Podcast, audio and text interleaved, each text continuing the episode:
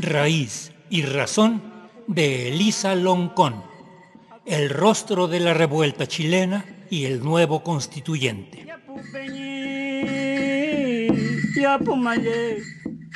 En la hermana República de Chile se vive el alumbramiento de una sociedad más humanitaria, en un proceso tocado por la ternura, el amor y el respeto por la vida que aporta la incorporación de los pueblos originarios.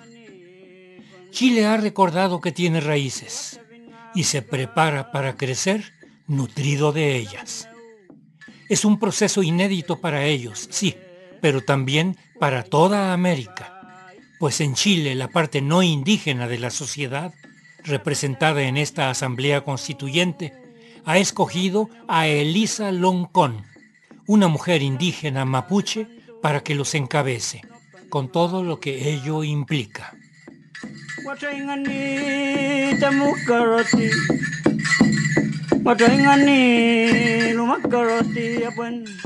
Las protestas que se generalizaron conformaron un poderoso levantamiento social que obligó al presidente Piñera a autorizar la realización de elecciones rumbo a un nuevo Congreso Constituyente.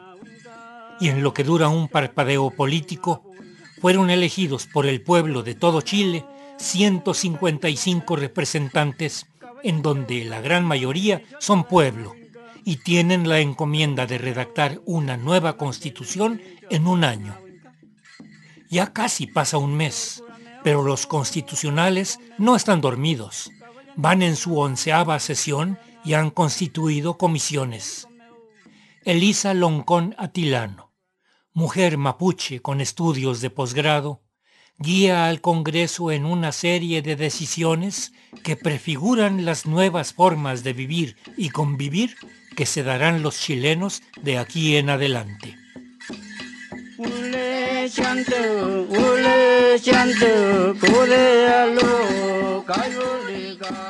Hemos escogido para este programa la intervención inicial de Elisa Loncón al abrir la décima sesión de los trabajos del constituyente y fragmentos de una entrevista con el diario El Mostrador.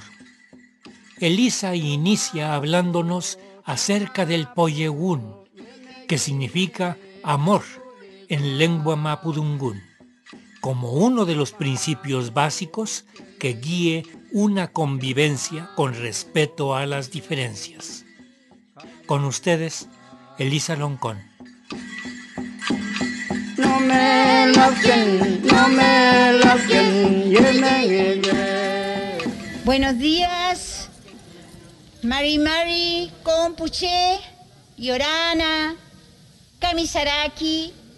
Me faltan todos los otros saludos que va a ser, vamos a darle espacio también a todos los otros saludos. Y gracias por estar acá, pueden tomar asiento. Quisiera agregar un punto que tiene que ver más bien con una reflexión y un saber desde mi pueblo, desde mi cultura, desde uno donde uno se edifica. No me puedo despedir de ello porque soy, vengo y tengo esa historia y creo que esa historia nuestra puede ayudar mucho a mirarnos como seres humanos. Quiero poner el énfasis en el poyegún. El poyegún, el poyen, es el amor. Y es la base para poder entendernos, comprendernos, escucharnos. La invitación que hace mi pueblo y que siempre hicieron mientras yo crecía, mientras nosotros hemos sido agredidos, siempre me dijeron, el poyegún hija, con el amor es posible vencer odio, es posible generar esperanza, es posible armar futuro. Y la verdad que yo sentándome aquí en este hemiciclo como presidenta de esta convención, llamo a todos los convencionales a hablar desde ese amor. Somos seres humanos, tenemos los mismos derechos y con ese amor yo creo que vamos a aceptar que seamos diferentes, porque no somos iguales, porque hay identidades diferentes en todas las casas.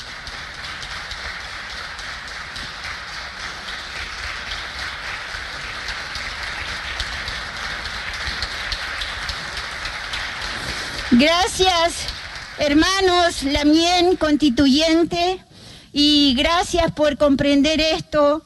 No podemos hacer el culto a la represión de ningún tipo. En nuestros hogares viven niños diferentes. En nuestra familia están instaladas las diferencias. Y la verdad que lo más pedagógico es acoger esa diferencia, no más darle la represión y uniformarlos eso es lo que nos enseñan desde lo avanzado de las pedagogías. Es importantísimo dar paso y respetar esa diferencia. Y la verdad que en esta convención que están haciendo es una, algunos me dicen, es una guagua que nace, recibámoslos con el máximo de amor, como se reciben todas las guaguas que nacen. Muchas gracias y con esto doy inicio a este esta sesión que nos corresponde para hoy día. Gracias por escuchar.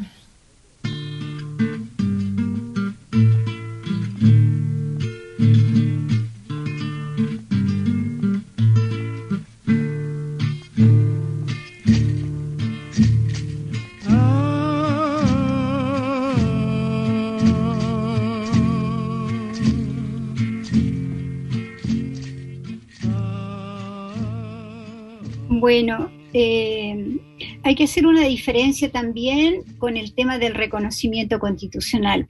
No es lo que demandamos los pueblos originarios porque nosotros ya existimos como pueblos originarios. Lo que para nosotros es importante es dejar instalados los derechos eh, colectivos que corresponden a las naciones originarias principalmente el derecho a la autonomía y la autodeterminación, que son derechos políticos que se ejercen en un territorio propio. Eh, cuando hablamos de la autonomía territorial, eh, también hay que dejar muy en claro que no se trata de establecer un límite, de poner una frontera donde los, todos los no indígenas tienen que salirse de ese espacio, sino que la administración de su espacio, sea un municipio, sea una comuna, sea una región, tiene que tener un gobierno indígena y en, si en el Guaymapu un gobierno mapuche. ¿Por qué el gobierno mapuche? Porque sin eso no podemos nosotros eh, determinar el, el accionar del pueblo. O sea, si no instalamos eso, seguiríamos delegando nuestra, nuestro rol a los no indígenas, como ha ocurrido hasta la fecha, cuando otros deciden por nosotros sobre materias nuestras y no se puede avanzar en ese plano.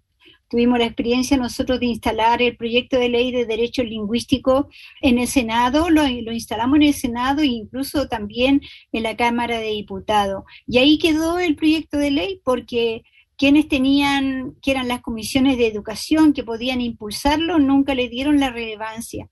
Y es entendible porque ellos no son hablantes, porque ellos no responden a las necesidades de un pueblo. Entonces, para, para los no indígenas nunca vamos a ser una prioridad. Eh, sí, para nuestro pueblo vamos a ser una prioridad y para eso es necesario ejercer el gobierno indígena en un espacio territorial.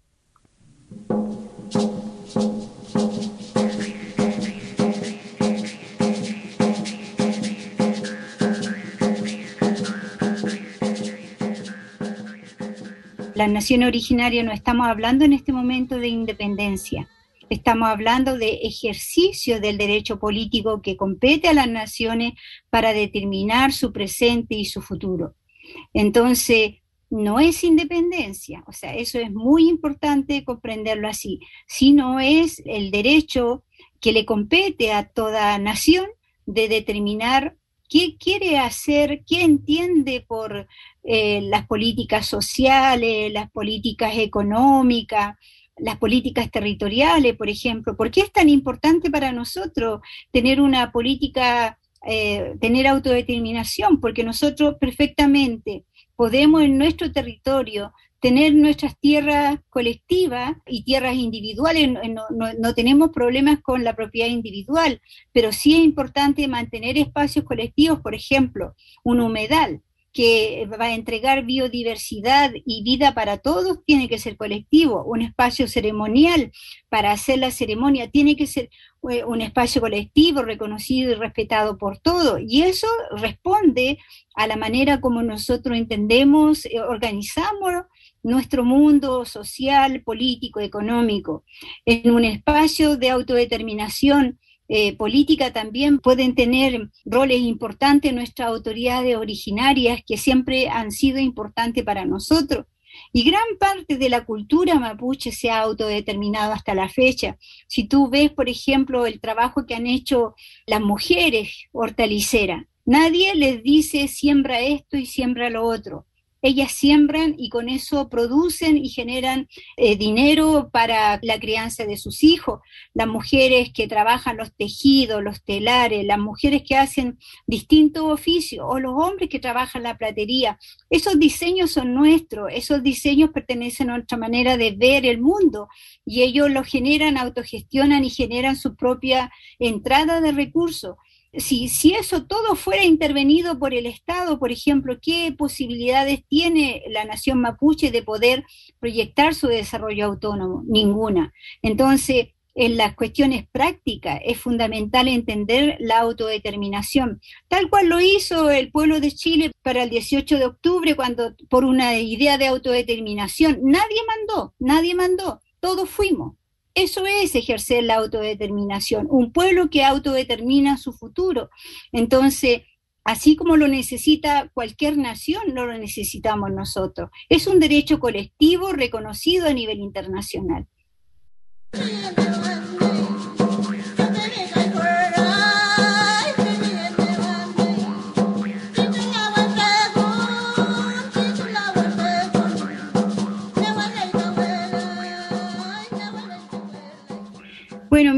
Eh, yo trabajo mucho el tema de la lengua.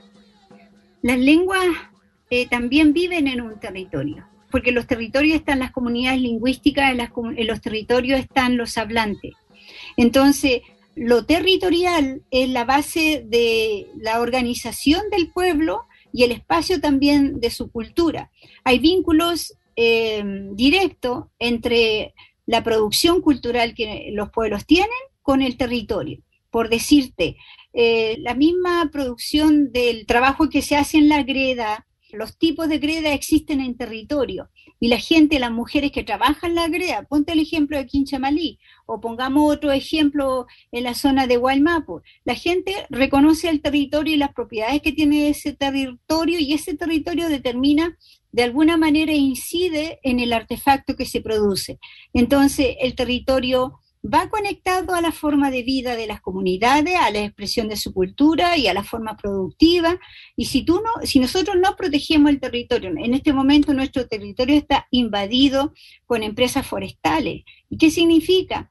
La forestal eh, está al lado de nuestras comunidades, nuestra, nuestras comunidades, eh, nuestras casas la, la mantenemos libre de la forestal, pero la forestal está incidiendo en la falta del agua. Entonces, hay que tener una política territorial y en esos territorios donde están las comunidades mapuche no se justifican las empresas forestales porque tampoco están eh, dando eh, bienestar para nuestras comunidades. En algunos casos, las forestales, eh, algunas personas trabajan ahí, pero son lo mínimo y la mayor parte de la ganancia de las forestales se la llevan las empresas. ¿Y eso por qué? Porque no hay una política territorial. Si existiera política territorial para los pueblos originarios, nosotros podríamos determinar, a lo mejor, eh, dejar parte de ese territorio para, para los árboles nativos, poder tener una planificación territorial, porque el desarrollo se planifica también a nivel territorial, la cultura se planifica a nivel territorial, la lengua se planifica a nivel territorial. Entonces es fundamental entender la relación que tienen las comunidades con sus respectivos territorios, más allá de la tierra eh, donde tenemos nuestras casas, sino el territorio implica también el medio ambiente eh, eh, conectado a, la, a, las aguas, al aire, a la no contaminación. A mí me han informado, por ejemplo, de personas que están profundamente afectadas por las políticas de las plantaciones de los frutícolas, con todo lo que los químicos se, que, que se, se reparte en las plantaciones para proteger a las plantas, la gente está enfermándose con erupciones en la cara y, y son situaciones que están afectando a los territorios de nuestras comunidades.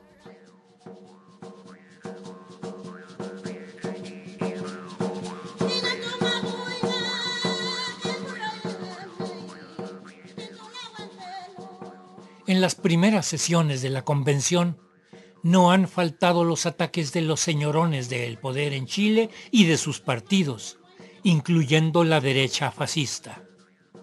Mostrando un racismo descarado y prepotente, exigen en sus intervenciones, por ejemplo, que se haga una prueba antidoping a los constituyentes, pues no dan crédito de que ahora los que deciden son muchos jóvenes sí, algunos de pelo largo. Se encuentran además representantes feministas de la comunidad LGBTI, pueblos indígenas originarios, claro que sí, pensionados y diversas organizaciones que incluyen a campesinos y ecologistas. Habrá muchas y muy fieras reacciones ante este proceso que se construye en Chile. Este es un llamado a conocerlo para poder defenderlo. La era está pariendo un corazón. Pueblo de Chile, no estás solo.